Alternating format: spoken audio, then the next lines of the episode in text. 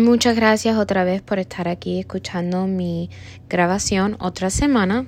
Estamos hoy, en esta semana estamos hablando del capítulo 3 que está hablando de cómo enseñar estudiantes que son bilingües.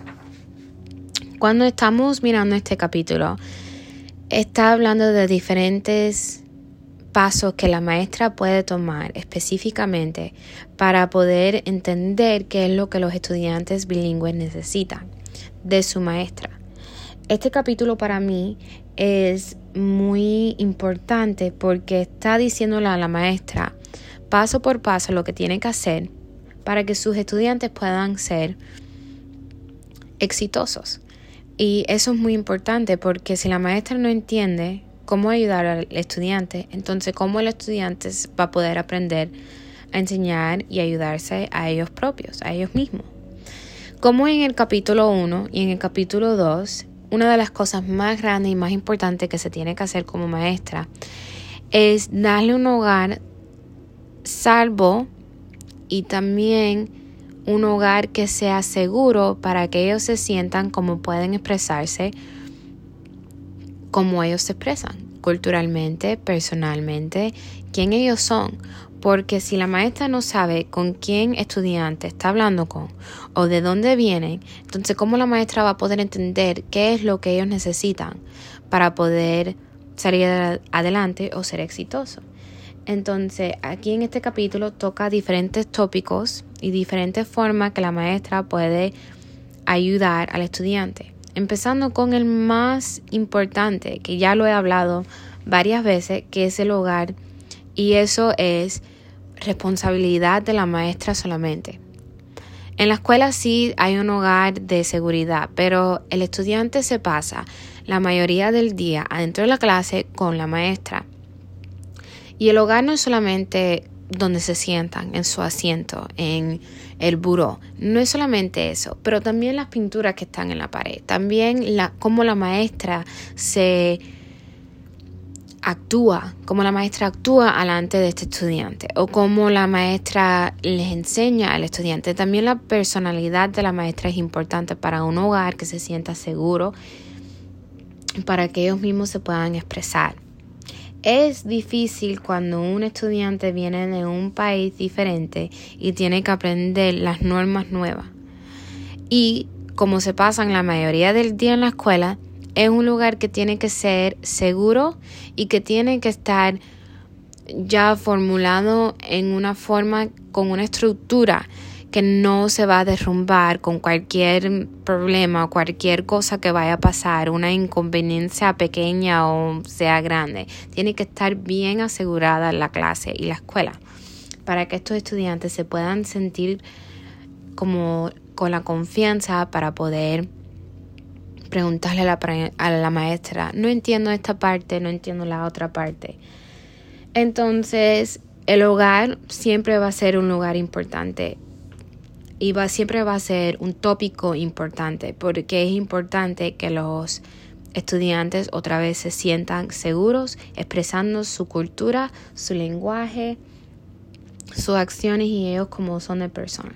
Otra cosa que habla este capítulo que me gusta mucho, que es algo que es muy importante por diferentes razones, es que la maestra no puede cambiar de lenguaje a lenguaje.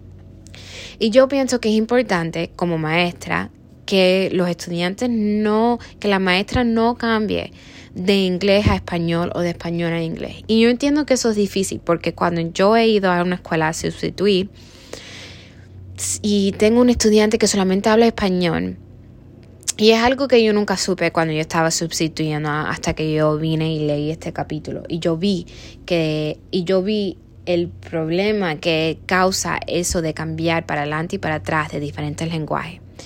Y es importante que la maestra se quede con un lenguaje fijo, porque así, si yo le digo a un estudiante y le estoy hablando en inglés y estamos en el punto donde deben de estar solamente hablando inglés en la clase y cambio el español porque un estudiante no me entiende, entonces eso va a hacer que el estudiante piense que está bien que no tengan que aprender el inglés o no, que no tengan que aprender el el como el contenido del lenguaje porque ellos ya saben, oh bueno, la maestra va a cambiar, la maestra me va a hablar en español, no me tengo que preocupar porque la maestra va a cambiar al lenguaje que yo entiendo.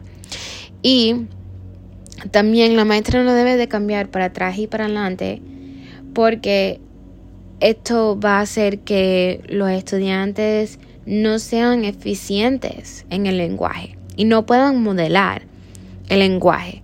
Y la maestra tiene que ser un guía, un, no solamente un guía moral para los estudiantes, para que ellos sepan cómo actuar, qué es lo bien y qué, qué es lo correcto y qué es lo no correcto, pero también la maestra tiene que ser un guía de lenguaje. Si la maestra está cambiando para atrás y para adelante entre inglés y en español, entonces, ¿qué es lo que va a hacer el estudiante? Va a pensar que, como se dice en comillas, Spanglish, que es español y inglés, es algo normal y es algo que se puede usar muy frecuentemente, pero no es así. Cuando uno está hablando con una persona propia, o está hablando en inglés o está hablando en español, pero no se cambia al, otra vez, como digo en comillas, al spanglish, porque esa no es una forma apropiada para hablar con una persona. Ahora, si crecen toda su vida pensando que pueden cambiar de lenguaje a lenguaje, entonces cuando vayan a buscar un trabajo y tengan que enseñarle a su jefe, ok, yo puedo hablar español, y empiezan a cambiar de español a inglés, entonces, ¿qué van a decir? Bueno, mi maestra siempre, me siempre cambiaba, entonces yo pensaba que estaba bien. En un hogar profesional no sería efectible para que estos estudiantes piensen que eso es algo que se puede usar. Entonces nosotros tenemos que darle a nuestros nosotros tenemos que modelarle a nuestros estudiantes la forma correcta en hablarle en español y hablarle en inglés, pero nunca cambiar para atrás y para adelante, como si yo estoy diciendo, hoy quiero comer some eggs. Entonces, si yo le estoy cambiando para atrás y para adelante, no van a entender qué es lo que quiere decir some eggs. Yo puedo decir, yo quiero solamente un poco de huevo. O puedo decir, I would like just a few eggs. Entonces, pero no estoy cambiando para atrás y para adelante. Es solamente un lenguaje directo. Y es lo que ellos tienen que entender para que los puedan modelar cuando ellos tengan que hacerlo ellos mismos. Y también para el contenido que están aprendiendo, sepan el vocabulario que están usando porque muchas de las pruebas y muchas de las cosas que se están haciendo es por el vocabulario. Si no entiendes el vocabulario, entonces no puedes entender lo que está preguntando la pregunta. Entonces es importante que siempre con, constantemente estar reforzando ese entendimiento de hay que quedarse en un lenguaje, que hay que modelar, que conocemos el lenguaje, que hay que seguir adelante y si no entiendes algo, preguntar otra vez y otra vez y otra vez hasta que lo entiendas. Entonces, este capítulo se basea mucho en la estructura que la maestra debe de tener dentro de la clase, con el hogar y con la personalidad de la maestra. Otra cosa también que yo vi que aquí es donde lo voy a dejar, es que la maestra debe usar cosas como historias personales que le han pasado a ella como maestra bilingüe como mi historia. Yo le puedo decirle a un estudiante mío que viene de un país que sea comunista como Cuba y le puedo explicar qué fue lo que me pasó a mí cuando yo empecé a la escuela, que no era algo fácil, pero que podemos seguir adelante y que pueden ser exitosos, porque mírame a mí, yo soy una maestra y te estoy enseñando a ti, entonces tú también un día puedes lograr tus métodos y lo que tú quieras hacer. Pero eso sí, que siempre hay que darle que hay que darle el empuje y hay que darle y que siempre se sientan confortables contigo para que ellos puedan formarse ellos mismos como estudiantes firmes.